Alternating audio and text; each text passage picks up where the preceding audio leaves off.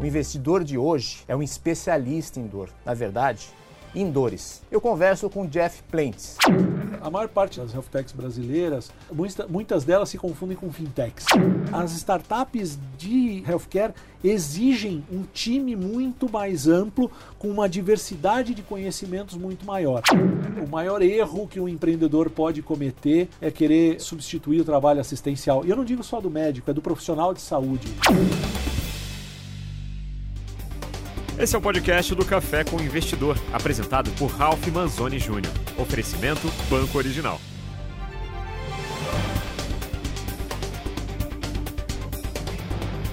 Quando o investidor de venture capital resolve investir em uma startup, a primeira pergunta que ele faz é: qual é a sua dor? Evidentemente, ele não é um médico consultando um paciente. Ele quer saber se aquela startup consegue resolver de uma forma inovadora um problema que é muito frequente no mercado. O investidor de hoje é um especialista em dor. Na verdade, em dores. No Café de Investidor de hoje, direto dos estúdios da B3, eu converso com Jeff Plentes, fundador do Tech Tools Ventures, um fundo de venture capital que investe em startups de saúde, as chamadas Health Techs. Jeff, muito obrigado por aceitar o convite de participar do programa Café com o Investidor. É um prazer. Obrigado e parabéns pelo trabalho. Jeff, obrigado. Em primeiro lugar, eu queria saber quais as dores do setor de saúde? Olha, uh, a principal dor do setor de saúde uh, hoje eu diria que são duas. Uma é gestão. É um setor extremamente complexo, onde tudo que você tem em termos de gestão precisa ser uh, tratado.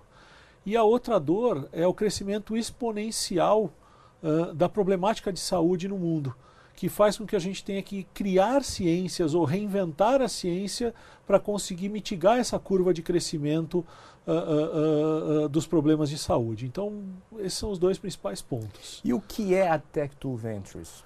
A Tech2 Ventures era uma consultoria tradicional de, de tecnologia que foi transformada, na verdade, num, num, num fundo de inovação, uh, onde a gente busca uh, investir uh, globalmente em health techs. O, o, principal objetivo que a gente tem é combinar investimento com impacto, com impacto social. e a área de saúde é uma área que te dá uma visão de impacto muito realista, muito verdadeira. Quer dizer, você realmente dependendo de como você investe, você está salvando vidas. Você tem uma identificação do investidor muito grande, porque todos temos uh, uh, problemas de saúde claro. em algum momento da vida. Infelizmente. Né? Infelizmente. Mas uh, é, a TechTools nasceu como um, efetivamente um sonho que eu tenho de, de, de realmente ajudar a equilibrar o sistema de saúde no mundo. Então, e, e, hoje você investe através de dois fundos, se eu não me engano? É, a gente tem o primeiro fundo, que é um, um fundo uh, anjo e, e, e semente para a gente fomentar mercado. E a gente tem investimentos basicamente em três países, em startups de três países Quais além do países? Brasil. Estou falando de Estados Unidos, uh, Israel e Finlândia. Quantas startups? Uh, hoje são 56 startups desse, desse fundo com investimento anjo e seis investimentos seed. E aí são já investimentos mais qualificados, onde a gente acredita que tem potenciais unicórnios aí para uh, ah, sendo desenvolvidos. E qual é o tamanho desse fundo, o valor desse fundo? Esse fundo hoje é um fundo de 100 milhões de reais. É, é um fundo que começou a maior parte com capital próprio, do, do da minha própria uh, uh, carreira como empreendedor, uh, e onde a gente trouxe basicamente sete limited partners para investir junto com a gente. Então, todos eles muito envolvidos efetivamente com, com a questão de saúde. Tá. Né? E você está captando um segundo fundo? E agora nós estamos captando o segundo fundo, Uh, para investir já num estágio um pouco mais avançado, entre seed e série A, B, uh, de 100 milhões de dólares. 100 milhões de dólares. 100 de dólar, porque a gente também expandiu demais a relação com as startups globais. Nosso deal flow, que estava limitado a poucos países, hoje ele é um deal flow com mais de 1.800 startups de 38 países. É, então isso uh, uh, deu uma perspectiva global muito ampla para a gente de oportunidades. Né? E você está captando esse fundo neste momento? Quando você pretende concluir essa Estamos captação? Estamos começando a captar. A gente quer fechar o, o, fazer o first closing até até o começo do ano, até o começo de, de 2020. É, então a captação do fundo ela corre em paralelo com o que a gente chama de desenvolvimento de ecossistemas de inovação. Uh, o que a gente sentia é que o principal problema de acelerar uma startup, principalmente em saúde, era garantir um trilho mais seguro para que ela corresse. Então, questões regulatórias, questões de, de, patentes e gestão de propriedade intelectual na área de saúde são, são muito mais sensíveis. Claro. É, e se você não tiver um mercado comprador complacente com essas dores, uh, você dificilmente consegue a potência necessária para ir a mercado. Então, nós criamos um modelo de, de gestão do nosso fundo completamente diferente do que existe no mundo, isso já amplamente validado, que é um modelo de nós sermos gestores não só do, do, do, portfólio, mas gestores de ecossistemas. Eu brinco que é o modelo do Uber da saúde. É, é. explica melhor. O Uber, o Uber ele, ele entra numa cidade, e aquela cidade passa a ser o ecossistema onde ele vai prestar o serviço dele, onde ele vai colocar o sistema, uh, onde ele vai cadastrar os taxistas. Então, os hospitais são as nossas cidades. Então, uh, uh, nós entramos no hospital como gestores de inovação, investindo naquele hospital para criar uma cultura de inovação com um acordo de gestão de inovação, principalmente em hospitais filantrópicos porque os hospitais filantrópicos, de uma maneira geral, representam um terço dos hospitais do país, mas não têm uma capacidade de investimento robusta. E a gente entra complementando essa capacidade de investimento e ajudando a inovar. Como? Usando a capacidade de compra desses hospitais para introduzir soluções de melhoria de gestão, que em geral reduzem custo, tornam uh, uh, uh, a operação mais eficiente, do hospital, melhora a segurança do paciente, enfim, tem vários critérios que a gente utiliza. Você funciona então como uma consultoria nesse hospital? Sim, como uma consultoria de inovação. Uh, eu, eu falo que a gente é um gestor de inovação em saúde. O gestor de inovação, nós estamos gerindo investimentos, nós estamos gerindo o processo de absorção da inovação pelos hospitais e nós estamos gerindo um portfólio de startups, um deal flow de startups que vai atender essas dores. Ao fazer isso, uh, nós, quando nós entramos no hospital, entramos nessa rede, a gente avalia as dores de maneira ampla. Então, quando a gente fala das dores, né, muitas vezes as pessoas olham fragmentos de dores. E é isso que tira a potência de uma startup crescer, porque ela está pegando um recorte de problema que muito facilmente pode ser engolido por outros recortes. É, então, o que a gente faz é olhar de forma ampla o setor de saúde, uh, uh, vou te dar um exemplo. O FDA tem, o americano tem um gráfico que mostra claramente quais são as doenças que mais matam, que mais consomem recursos, quais são as que mais crescem. Então, nessa ordem, uh, doenças cardiovasculares, AVC, câncer e doenças pulmonares são as que mais geram custos na área de saúde. Por outro lado, você vê Alzheimer como alguma coisa que cresce demais. Né? Então, só para te dar um exemplo de, de, de Alzheimer, que é uma coisa que eu não vi nenhum projeto no Brasil ainda, só lá fora.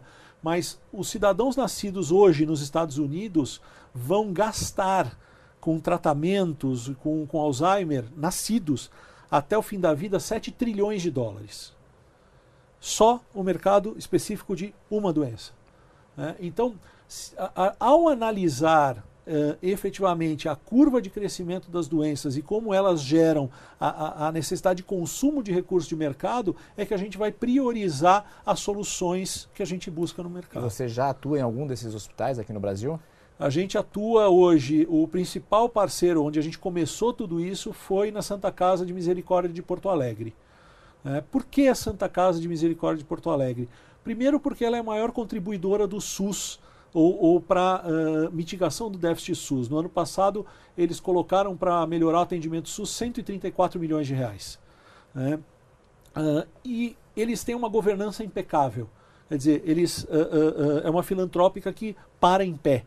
ou seja, que, que tenha a, a, a, uma gestão muito profissional. Isso fez com que a gente conseguisse analisar as possibilidades de introdução de novas soluções de forma a otimizar os custos e gerar mais receitas. Uh, só para te dar uma ideia dessa implementação da Santa Casa de Porto Alegre, os primeiros quatro projetos que nós implementamos foram investidos aproximadamente 3 milhões de reais, já geraram um retorno de 14 milhões de reais em menos de seis meses.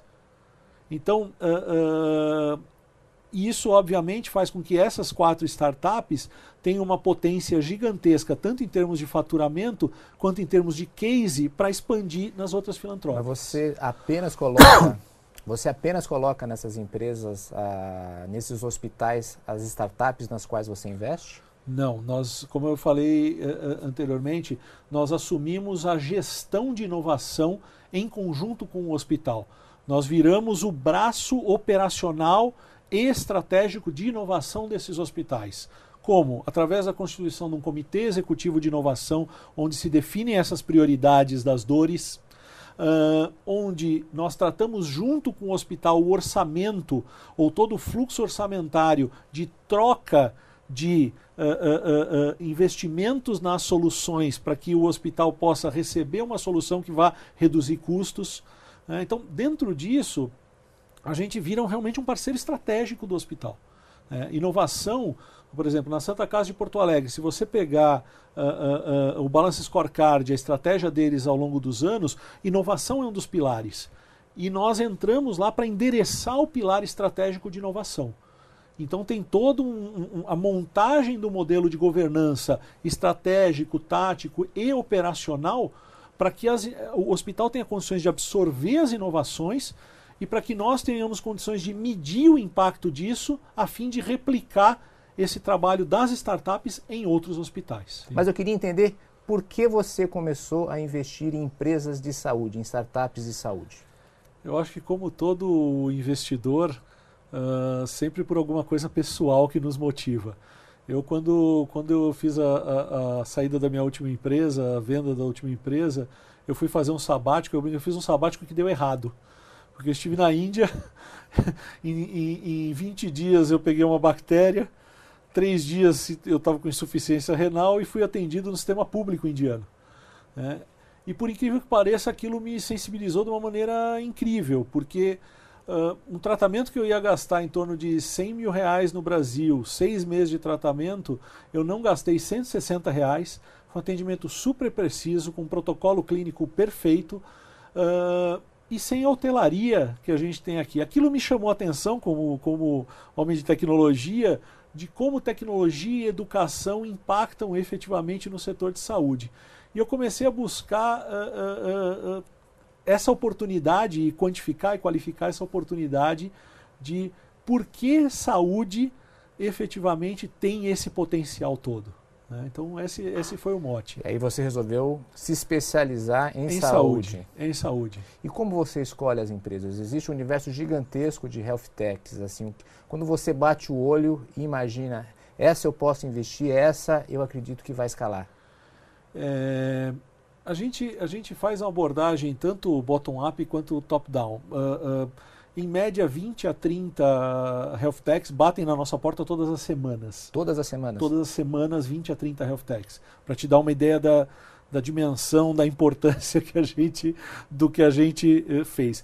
Em geral, as health techs batem na nossa porta, uh, obviamente que tem interesse no investimento, mas muito mais que o investimento, pensando na, na parte smart do smart money, por esse estudo que nós fizemos do mercado global. Então, nós entendemos a dinâmica de saúde global. Uh, então, você tem fatores como uh, envelhecimento da população, sedentarismo e obesidade gerados pelo movimento de migração campo-cidade, e aumento da complexidade das doenças são os três principais fatores que aumentam o custo de saúde. Para te dar uma ideia, esse custo até 2035 pode chegar a 25% do PIB brasileiro. É insustentável. Se a gente está falando de uma previdência com 12 e pouco que já não é sustentável, não tem como você mitigar essa curva sem investir em saúde. como é que a gente toma a decisão de investimento? Uh, a gente olha quais são as áreas que mais consomem dinheiro e quais as áreas que têm essa curva mais acentuada. E qual é o impacto dessas áreas dentro dos hospitais, que são o principal uh, uh, ecossistema de tratamento uh, dos pacientes. Então, quais são essas áreas? Eu imagino que você tem uma então, boa ideia de quais são as três principais áreas que vão impactar custos de saúde. Tem, é, tem as áreas que a gente mais investe e tem mais, as áreas que a gente mais gosta. Quais as vocês mais investem e quais vocês mais gostam? Essas coisas a gente ainda não está conseguindo casar. Uhum. Mas as que a gente mais investe, efetivamente, gestão, e aí tem uma oportunidade no gestão uh, de todo tipo, então muita inteligência artificial para vários processos dentro do hospital, né? melhoria de atendimento primário, uh, uh, melhoria de identificação de uma série de processos, melhoria de faturamento, enfim. Você pode dar um exemplo de uma startup que vocês investem que faz exatamente essa, essa parte de gestão? Uh, gestão, a Melrisk, eu acho que é a principal delas. A gente faz certificação de identidade na hora de transacionar Uh, uh, dentro do hospital. Então, por exemplo, quando você vai no hospital, o pessoal te bota aquela pulseirinha, não bota? Sim. E aí vai aferindo cada vez que você passa no, no, no, no, no uh, num serviço que você passou por ali.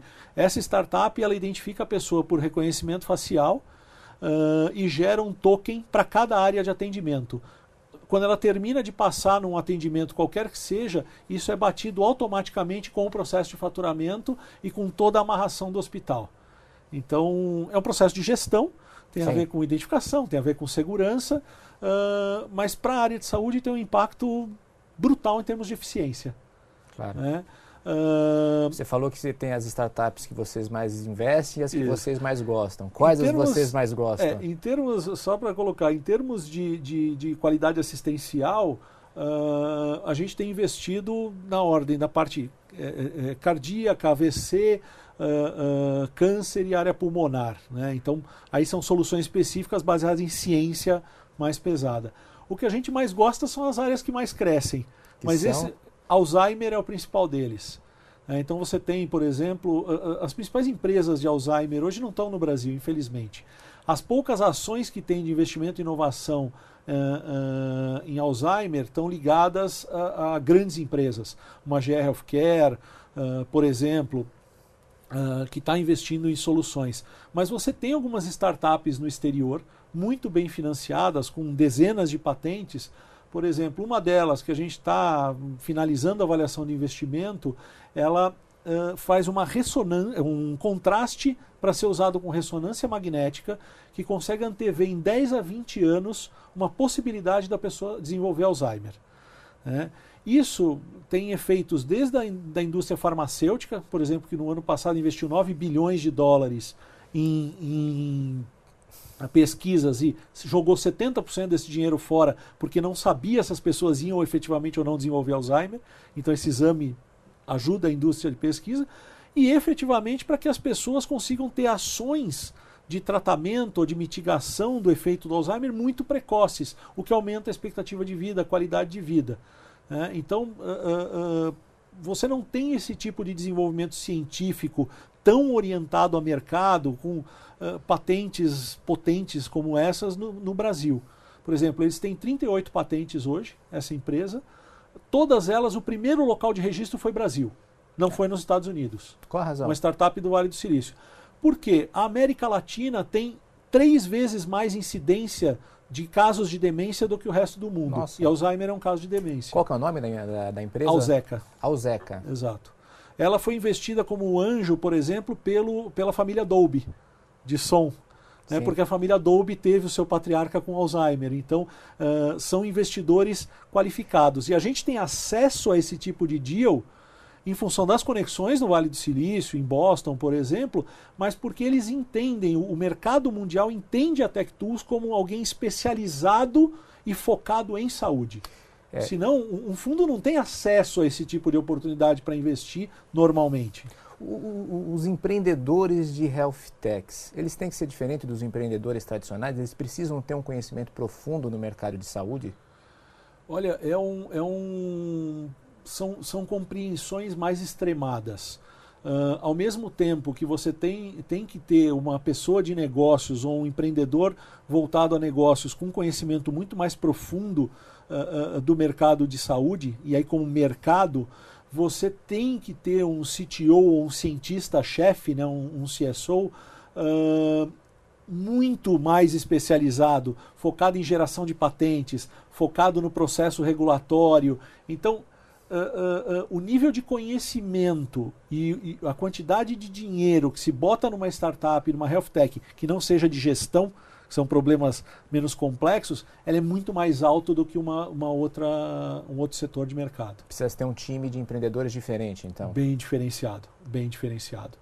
O que a gente fez com o modelo de Smart Money é, ao participar junto com os hospitais como gestores de inovação, é trazer times de dentro dos hospitais para mentorar e para participar desse desenvolvimento, tornando a startup mais robusta em termos de ir a mercado. E a questão regulatória? Existem diferenças regulatórias entre os diversos países? Olha, é, existem diferenças regulatórias, é um, é um vale um capítulo à parte, mas falando de maneira breve. Uh, a Anvisa, é, a agência brasileira, é considerada uma das duas melhores do mundo, ela e a japonesa, e a agência japonesa, como as mais rigorosas. É, e ela é agência irmã do FDA, do EMA, da agência europeia. Então o que acontece é que você tem um custo muito mais baixo de homologação regulatória no Brasil, porque nós estamos trabalhando em reais, né? E isso acaba virando uma estratégia para as startups internacionais virem para o mercado brasileiro, gastando menos no regulatório, com um alto nível de acuracidade, para conseguir fazer uma regulação depois que vai expandir globalmente. Então, nós estamos conseguindo mudar, de certa forma, o mapa global uh, uh, uh, das startups vindo para o mercado brasileiro antes de ir para o mercado americano ou para o mercado europeu. O mercado europeu, por exemplo, tem peculiaridades. A gente trabalha com soluções finlandesas, suecas, uh, uh, suíças, por exemplo. se você homologar na Europa em países como Portugal e, e Holanda, nesses dois países você consegue fazer a solução ser vendida nos outros 28 países do bloco sem precisar homologar novamente. Se você homologa uma solução na França ou na Alemanha, por exemplo, elas têm que ser revalidadas país a país. É como se você tivesse 28 processos regulatórios. Então, até o próprio europeu que está empreendendo, que tem as startups de, de saúde, às vezes não tem esse nível de conhecimento. E que a gente domina e que a gente traz eles para o Brasil para fazer um regulatório mais robusto, mais barato, mas que depois vai facilitar a vida dele num, num rollout global. Então, dá para escalar globalmente uma, uma health tech em função dessas questões regulatórias? Totalmente, totalmente. É, a questão é, saúde é um tema global. Uh, hoje, 87% de tudo que se consome no Brasil em termos de insumo é global. 87%. Então, nós estamos falando de um mercado muito globalizado. Uh, você um tratamento de, de uh, por exemplo cardíaco que foi implementado que é o Instituto Brugada né, da Espanha que foi implementado na Santa Casa de Porto Alegre com tratamento uh, precoce de, de arritmia cardíaca através de cirurgia o primeiro lugar fora da Espanha onde ele foi criado foi no Brasil. Então a saúde é um tema global. E ela pode ser tratada dessa maneira Agora, a questão de, de saúde, você precisa ter patente, você precisa ter muita pesquisa é, e desenvolvimento. Sim. O Brasil faz pesquisa e desenvolvimento nessa área, ou as startups nas quais você tem que procurar, encontrar, geralmente são de fora, porque é mais fácil lá investir em PD? Faz. O Brasil faz muita pesquisa. O Brasil é um dos principais uh, contribuidores mundiais, quer dizer, a gente segue o nosso ranking econômico em termos de produção científica. A grande diferença do que a gente percebeu é, enquanto no, no resto do mundo 40% das patentes são aproveitadas para virar produtos e serviços, esse número no Brasil varia entre 13% e 17%. Então, a gente aproveita muito pouco a pesquisa na aplicação comercial. Isso provavelmente decorrente de uma falta de compreensão do cientista brasileiro sobre o caminho do negócio para que, aquele, que aquela ciência vire um negócio. Hoje, a, a gente pegou pesquisas do SRI, do Stanford Research Institute, que mostram para a gente o seguinte: 3% do esforço todo de se chegar a mercado é na parte de pesquisa e desenvolvimento. científica. Depois que você fez esses 3%, que sem ele nada existiria, né, você tem 97% de transpiração de investimento pesado, de tempo, de, de recursos, para que aquela solução, depois de anos, vire alguma coisa que vai impactar a vida das pessoas. O que, que é a Revo, afinal? A Revo, é, é, a Revo é um sonho de alto impacto social. Na verdade, a Revo é uma empresa de prótese de pé. Então, ela faz um pé biônico. Né? Uh, isso nasceu por um, um garoto de escola técnica pública do interior do Rio Grande do Sul, né, da, da Liberato, é, que no seu trabalho de conclusão de curso, ao ver um, um, uma pessoa mancando perto da sua casa, viu que o quanto a pessoa não ter um pé impactava a vida dela e resolveu desenvolver essa prótese. Esse garoto nós conhecemos no, num pitch no Shark Tank Brasil, né? Você estava assistindo? eu estava assistindo, zapeando e assistindo, eu acho muito divertido né, o, o programa. E, e, eu vi que faltava uma compreensão efetivamente uh, uh, dos tubarões, digamos assim, sobre o setor de saúde. Né? E eu olhei aquilo e falei, puxa, eu vou entrar em contato com esse, com esse menino. Para nossa surpresa, é, menino ainda, ele tinha sido premiado pelo Departamento de Defesa americano, pelo MIT, pela NASA, pela Endeavor, pela FGV, pela Braskem, ganhou o prêmio Rolex. Enfim, super premiado porque ele desenvolveu um material que substitui fibra de carbono e um processo de montagem da prótese que parece um Lego. Então, todo o processo assistencial, onde você tem que ir para a implantação de uma prótese várias vezes na reabilitação, e aquilo demora para ser ajustado para o seu corpo entender aquela prótese como uma, um, alguma natural, a prótese daquele garoto, do Lucas, ele efetivamente conseguia fazer isso em poucas sessões. Então ela muda o custo, a relação de custo de implantação do processo né, de reabilitação e um material que pode ser a prótese reaproveitada sempre. Uma prótese de fibra de carbono, por exemplo, ela tem que ser trocada em média a cada dois anos. Né? E ele conseguiu fazer isso com material reciclado. Que material ele usa? Ele usava no começo PET, agora nós já temos um, um, um, um engenharia de materiais mais sofisticada. Né? Mas, uh, no fim disso tudo, as doenças de diabetes, por exemplo, geram no Brasil 50 mil amputações por ano. Né? O SUS oferece um pé de madeira, onde essa reabilitação, para depois no final da reabilitação implantar um pé de madeira, custa R$ 1.800 a R$ 2.100, todo o processo. Só uma prótese de fibra de carbono custa pelo menos R$ 3.100. A gente hoje consegue fazer todo o processo de reabilitação com uma prótese de altíssimo nível uh, uh, uh, que a gente fornece em torno de R$ 1.800. É, então, é o mesmo preço, então, é o da, mesmo preço do pé de madeira. do pé de madeira. Então a gente acredita que isso vai, uh, uh, uh, no tempo correto, revolucionar, por exemplo, a própria dinâmica do SUS de implantação de próteses. E que estágio está a Revo hoje? Ela tá, já está fabricando essa prótese? Ela, ela já está tá no mercado? Então, a gente a estava muito receoso com o processo homologatório de Anvisa, e eu acho que a gente acabou se preparando tanto para esse processo que quando a gente deu entrada, ele foi feito em 60 dias, em menos de 60 dias. Então todo mundo acha que regulatório é um bicho de sete cabeças, mas depende muito de como a gente se prepara. E agora nós começamos as vendas, então a prótese já começou a ser vendida.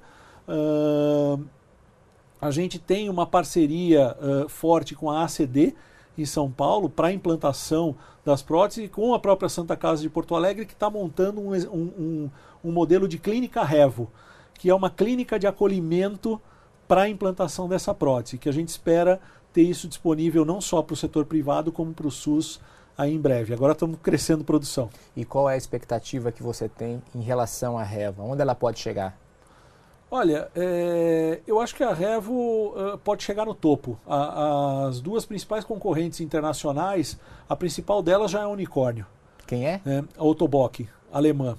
Ela tem um processo semelhante? Não, ela tem um processo de engenharia muito forte e são as, são, são as Ferraris das próteses hoje. Né? Então são caras? Uh, são mais caras do que as nossas e uh, uh, nós, digamos que nós somos bem competitivos pelo processo produtivo e pela, pelo material que a gente usa. Né? Mas elas são caras porque fibra de carbono é cara. Né? a gente hoje está começando a expandir, a gente deve vender nos próximos 12 meses em torno de 1.200 a 1.300 próteses, mas o mais curioso é o quanto o mercado está buscando a gente pela web. Por conhecer a história do Sim. Lucas pedindo a implantação de próteses. Né? Então, nós já temos próteses implantadas no exterior também. Então, na República Dominicana, a gente implantou uma primeira prótese há dois anos atrás, que já está desde então rodando muito bem, uh, mas uh, uh, o limite que a gente tem é o quanto a diabetes vai ser mitigada para não chegar numa amputação. É isso que pode limitar o nosso negócio. Enquanto as pessoas não se cuidarem e tiverem problemas de amputação, a Revo é uma empresa que tende a realmente a, a, crescer bastante. Vocês têm planos de internacionalização da Revo? Sim, os planos já estão em andamento. A gente começou com, com a América Latina, com os parceiros hospitais na América Latina. Uh, e o plano de internacionalização dela deve acontecer já a partir de 2020 uh, em centros de reabilitação específicos ao redor do mundo. Pelo, a gente deve fazer como um lançamento global dela num, numa tacada só. E onde são fabricados essas próteses? Essas próteses hoje são fabricadas no Rio Grande do Sul. Não é uma fábrica uh, uh, uh, parceira nossa que fabrica, todo o controle de qualidade é nosso, mas para que o Lucas, que é o, o, o, o inventor, esteja próximo das próteses também. Jeff, por que gigantes da tecnologia como Google, Microsoft, Amazon, Apple, todos eles hoje estão investindo no setor de saúde? Bom, é, alguns fatores. Primeiro, porque saúde é o principal item uh, de consumo do PIB global. 10,5% do PIB global hoje é gasto em saúde. Então, as gigantes de tecnologia não poderiam ficar fora disso. Uh, segundo, que é o, o, o, que mais cresce. Então, por exemplo, nos Estados Unidos, uh, os gastos com saúde já ocupam mais de 19% do PIB. Né? Então, uh, a indústria de tecnologia efetivamente tem que focar nisso. um outro ponto é a indústria de tecnologia ligada ao consumo, então Google, Amazon, uh, todos eles uh, efetivamente têm o contato do paciente. Eles têm a última milha. Quem melhor do que a indústria de tecnologia para ser a primeira interface ou a última interface com o paciente ou com a pessoa paciente? Né? Então, uh, nesse sentido, eles podem ser parceiros essenciais de tecnologia para absolutamente toda a cadeia de valor de saúde. Você tem uma ideia de quantas health techs existem no mundo hoje, inclusive no Brasil? Olha, é, no Brasil, pouco mais de 400. Uh, ah, há um ano atrás eram um pouco mais de 200. Então, esse movimento está crescendo muito, o que é muito relevante. No mundo, a gente estima em torno de 3 mil que efetivamente façam sentido do mapeamento. O mapeamento que a gente tem de 38 países chave, a gente está falando de mais ou menos 1.800 startups desses países. Agora, é, se a gente olhar todas as iniciativas que podem virar uma startup ou que pesquisas estão sendo desenvolvidas, eu diria que a gente tem um potencial para chegar em 5 mil startups de saúde no mundo nos próximos anos. E existe alguma diferença entre as startups brasileiras e as startups internacionais? As brasileiras são focadas em alguma área mais específica? Bastante grande a diferença. A maior parte da, das startups de saúde, das health techs brasileiras, uh, muita de, muitas delas se confundem com fintechs. Ah, é? Porque elas querem resolver problemas de gestão e problemas de gestão, muitos deles ligados a finanças dentro do ambiente de saúde. Né? Então, uh, uh, o brasileiro investe muito em gestão, investe muito na parte digital. A gente é muito bom em ler as necessidades do usuário e criar métodos para resolver problemas do dia a dia. Uh, na parte científica, a gente está muito a pé, e aí as startups internacionais são, uh, uh, as, muito mais, são as mais eficientes. Então, tudo que diz respeito à transformação real da saúde né, uh, uh, vem do, do exterior. Hoje, pouquíssimas coisas estão acontecendo no Brasil. Por isso que é importante ter investimentos lá fora, porque senão você iria estar muito concentrado na questão de gestão apenas. Exato, exato. E tem um outro ponto fundamental que você escalar uma startup de gestão de saúde para o resto do mundo também demanda um investimento grande. você escalar uma startup de ciência para o resto do mundo, ela é adotada quase que no boca a boca pela eficiência do problema que ela está resolvendo. Né? Então, uh, uh, é perigoso a gente investir somente no Brasil em health techs uh, por esses fatores conjunturais. Do seu portfólio hoje, qual é a relação entre startups brasileiras e internacionais? Hoje a gente tem 40% fora do país e 60% ainda no Brasil. Uh, isso deve se inverter para 60-40, talvez já no próximo ano. E isso tem muito a ver com o próximo fundo que você está Isso tem a, ver, tem a ver exatamente com o próximo fundo. Uh, nós estamos aumentando o ticket, quer dizer, um ticket uh, uh, de 4 milhões de reais vira um ticket de 4 milhões de dólares, uh, 2 a 4 de dólar, que já é um ticket interessante para startups em early stage no exterior. A grande diferença do investimento que a gente tem capacidade de fazer no exterior para o que a maior parte de quem investe faz no exterior é que a gente consegue investir com tickets uh, menores, com percentuais maiores, né, uh, com uma calibração muito grande de retorno. Então, por exemplo, a maior parte dos fundos que estão criados aqui no Brasil para investir lá fora estão investindo percentuais pequenos, 1, 2, 3%, com, com tickets ainda que são talvez um pouquinho mais relevantes. Uh, a gente, por ser notadamente conhecido no resto do mundo e estar tá desenvolvendo esse trabalho e ter acesso ao mercado brasileiro, que é um mercado gigantesco, uh, recebe uma oportunidade no early stage de investir tickets uh, com tickets iguais, mas com percentuais Vai muito maiores. maiores. E como você chega até as startups no exterior? A gente começou isso, na verdade eu comecei isso no movimento em 2014, porque eu queria entender se o que ia surgir de ciência na área de saúde ia matar as startups que a gente estava investindo. Isso me fez uh, criar um mapeamento de startups ao redor do mundo, me conectando a mais de 100 centros de pesquisa e desenvolvimento, onde eu faço o mapeamento da ciência que está sendo criada ali. Né? Uh, isso acabou virando um método.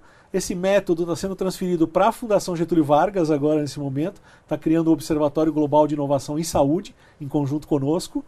Uh, mas isso faz com que a gente tenha acesso àquela startup de forma muito embrionária.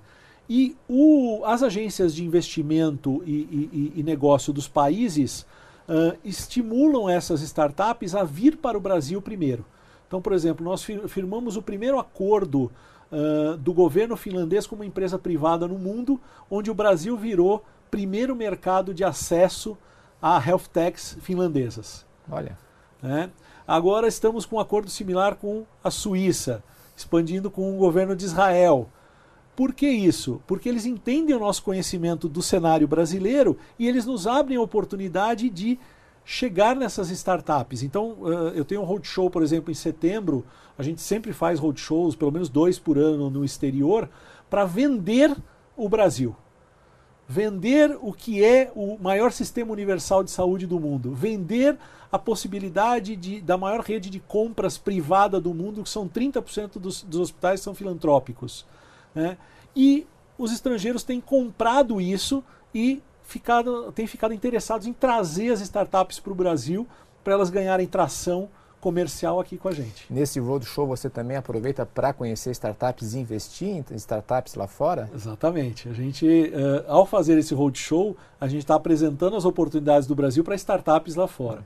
Então, metade das reuniões que a gente faz são com startups, a outra metade com aceleradoras, que tem outras startups para criar um deal flow com essas aceleradoras no exterior, e o outro pedaço com investidores que falam: puxa, se eu tenho investimento nessa startup e ela for para o Brasil, ela vai começar a faturar mais mais rápido. Ô Jeff, agora o custo de saúde, não só no Brasil como no mundo, tem crescido assim de uma forma brutal. assustadora, brutal. Hoje, quem tem plano de saúde, se não ter, estiver trabalhando numa empresa privada que fornece o plano, dificilmente consegue manter o, o, seu plano de saúde, porque o valor da mensalidade está crescendo muito acima da, da taxa da inflação. Sim. A tecnologia vai reduzir os custos do setor de saúde? Olha, ela já está reduzindo. O, o talvez a maior febre de, de startups de gestão são as que fazem gestão de sinistralidade que é você botar é, inteligência artificial para medir os processos de assistência e tentar reduzir esses custos. Uh, um exemplo, uh, uh, HP, empresa brasileira de tecnologia, empresa de tecnologia que está aqui no Brasil, é, há cinco anos não tem reajuste junto à operadora do seu plano de, de, de, de saúde. Por quê? Essa gestão eficiente da sinistralidade usando tecnologias de inteligência artificial. É, isso tem um limite para acontecer. Né? Uh, a gente tem uma compreensão sistêmica um pouco mais profunda, até em relação aos planos. Por exemplo, 4% dos pacientes, isso é uma estatística mundial, né, geram 51% do custo dos planos de saúde, ou do custo de saúde, que são os pacientes crônicos. Então, se você não tiver um programa para identificação de crônicos e para uh, uh, uma, uma resolução alta, uma resolutividade alta desses casos dos crônicos, o teu custo do plano vai ficar muito alto.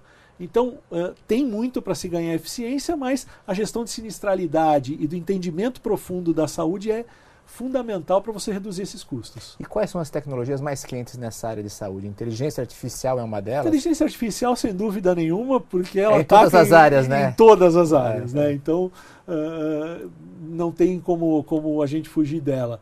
Uh, obviamente que Big Data, uh, blockchain, uh, enfim, tudo que a gente fala da cesta de tecnologias, é, ela é, é relevante. Né? do ponto de vista científico, o que eu mais gosto é uma, é uma ciência criada por um brasileiro, né? que é o Marcelo Souza, Uh, que tem o nome dele numa fórmula do Einstein, do Candel. Quem, explica quem que é o Marcelo, Souza. Marcelo Souza é o fundador da Bright Photomedicine. É uma empresa que a gente flertou para investir, mas acabamos não, não, investindo, mas a gente admira muito. É, ele criou uma fórmula de com uh, uh, energia de luz sensibilizar as células para que elas gerem a própria medicação. Então, por exemplo, isso pode ser usado em tudo. Na Rússia, desde a década de 70, se usa muito pouco antibiótico. Se usa o que? Iluminação nos pontos para você fazer com que as células reajam. Essa é, é o remédio digital, é o remédio baseado na física. É. Quando você mistura isso com a química, por exemplo, nenhum dos antibióticos conhecidos hoje deve funcionar o teu efeito até 2050. É um dos estudos que se tem.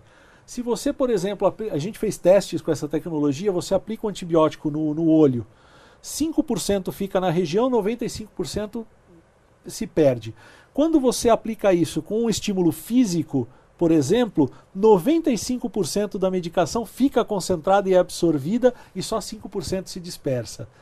Então, tem ciências muito quentes que vão realmente ajudar. E a gente nem sabe ainda é, da existência é. delas. Ou o futuro da imunoterapia, por exemplo. O que é o futuro da imunoterapia? Você tem soluções que ainda vão levar 20 anos para amadurecer, como Teranostics, por exemplo, que às vezes as pessoas nem ouviram falar, mas que já estão olhando aqui para a gente. Né? Então, e uma última pergunta: a tecnologia vai substituir os médicos? De jeito nenhum. Esse talvez seja é, é, é o maior erro que um empreendedor pode cometer é querer uh, uh, substituir o trabalho assistencial. E eu não digo só do médico, é do profissional de saúde. Né? Uh, a base, o pilar do investimento que se faz em tecnologia, isso não é agora em saúde, isso é para tudo, é o investimento para a tecnologia empoderar as pessoas. Então, o, o, o, a inteligência artificial pode fazer um pré-laudo, mas não necessariamente ela viu alguma coisa que é óbvia para a qual ela não está treinada né? onde o médico de bater o olho simplesmente vai mudar completamente aquele direcionamento. Então, uh, uh, o empoderamento médico assistencial das equipes de enfermagem é fundamental. Exemplo disso, Robolaura. O que, que é o Robolaura? De... É um projeto do, do, do, da Laura Network, que é uma empresa de Curitiba, né, do, do Jackson, uh, para prevenção de sepse, que é a infecção generalizada. Né? Ele monitora todos os parâmetros do hospital que podem mostrar a deterioração do estado do paciente e ele gera alertas. Mas quem intervém, quem dá a solução efetivamente é o humano, é a pessoa, é o médico. Só que ele antevê de 5 para 2 horas o período de intervenção, o que significa muito mais efetividade na aplicação do antibiótico, muito mais efetividade da pessoa sair daquela possibilidade de quadro de infecção generalizada. Então, uh, a tecnologia empoderando o time assistencial Sim. é o que efetivamente a gente acredita que funciona. A sua formação de tecnologia e engenharia. Onde você foi buscar conhecimento, onde você foi aprender sobre o setor de saúde para poder investir nessas empresas? Olha, tem um pouco de inspiração e bastante transpiração. Inspiração dentro de casa, minha família é uma família de médicos. Ah, é? é então, irmã radiologista, mãe fisiatra, padrasto cardiologista, então... Eles fazem você... parte do conselho da TecTools? Quando não, você vai investir, você pede a opinião deles? Não, porque efetivamente eles entendem de medicina e não de investimentos nem de gestão. mas, uh, mas, basicamente, uh, a gestão em saúde é, é alguma coisa extremamente importante. É, hoje o sistema público é oito vezes menos eficiente do que o setor privado e, seis vezes menos eficiente que o filantrópico. Então, uh, os conhecimentos de tecnologia levaram a gente a, a, a uma compreensão sistêmica da saúde. Essa compreensão sistêmica talvez seja uma das maiores carências para se investir em saúde. Né? Tá. Hoje, quando a gente fala em empreendedor e pede a opinião de alguém assim, que, que empreendedor você admira? Em geral se fala o Steve Jobs, é, Bill Gates, Elon Musk. É, no setor que você atua, que é Health Tech, existe alguma pessoa que pode ser considerada o, o, o Jeff Bezos, o, o, Bill Gates, o Steve Jobs dessa área? Olha, tem algumas pessoas que eu admiro. Uh, uh, uh, Talvez não desse jeito, porque a gente não tem tanta dominância global de saúde. É um mercado muito pulverizado em termos de, de, de faturamento. Mas uh, as pessoas que eu admiro, eu tenho o privilégio de poder conviver com elas e ter buscado isso. Então, por exemplo, o professor Scott Atlas, ele é uh, uh, um dos pais da ressonância magnética, ele é head de healthcare da Hoover Institution de Stanford. Uh, foi membro do comitê do Nobel de Medicina, enfim, uh, ajudou a criar o Obamacare e agora o governo Trump a reformular as políticas públicas né, de saúde americanas e consultor do governo de vários países. Eu, uh, eu tive que ir duas vezes à Califórnia para conseguir conhecê-lo com indicações quentíssimas e ele me ouviu e conheceu o nosso projeto e foi a pessoa que a gente trouxe para ser o nosso primeiro presidente do nosso conselho de administração. Então, é uma pessoa com conhecimento e com uma visão do mercado uh, uh, uh, californiano, o mercado de, de, de, empreendedorismo em saúde muito interessante. No Brasil, outra pessoa que eu tive o privilégio e quem eu fui buscar quando eu resolvi trabalhar com investimentos em saúde foi o Luiz Cláudio Garcia de Souza. Foi o fundador da Rio Bravo, depois da RB Capital e fundador da Finvest, Capitales, enfim. Uh, ele criou o primeiro fundo de private equity uh, em healthcare no Brasil, né, que são os fundos da FinHealth. E eu fui procurá-lo para entender mais sobre investimentos em healthcare. Então ele é um, ele é um cara que realmente tem, tem uma visão muito profunda de investimentos e de mercado e, e ao mesmo tempo da área de saúde. Então são as duas referências que eu tenho chaves. E que conselhos você daria para quem quer investir em healthcare? Olha, uh, primeiro, é, se você está falando em investir, seja profissional ou tenha uma atitude com profissionais. Investir em venture capital significa muitos investidores investindo em muitas startups para uma pulverização de risco. E pela paixão que desperta o setor, o que a gente mais vê é, é, é dinheiro sendo colocado diretamente numa startup e não num fundo. Né? Então, uh, primeiro é comportamento profissional do investidor também é muito importante para que ele não, uh, uh, não fique só com o lado, com o gosto healthcare e perca o seu dinheiro. Sim. Né? Uh, então hoje nós somos uma opção, mas você já tem opções efetivamente para se investir. Uh, o segundo uh, é um investimento de mais longo prazo. Ele tem um retorno mais longo por questões regulatórias e tudo mais. Qual que é a média? a gente está falando uma média de oito anos.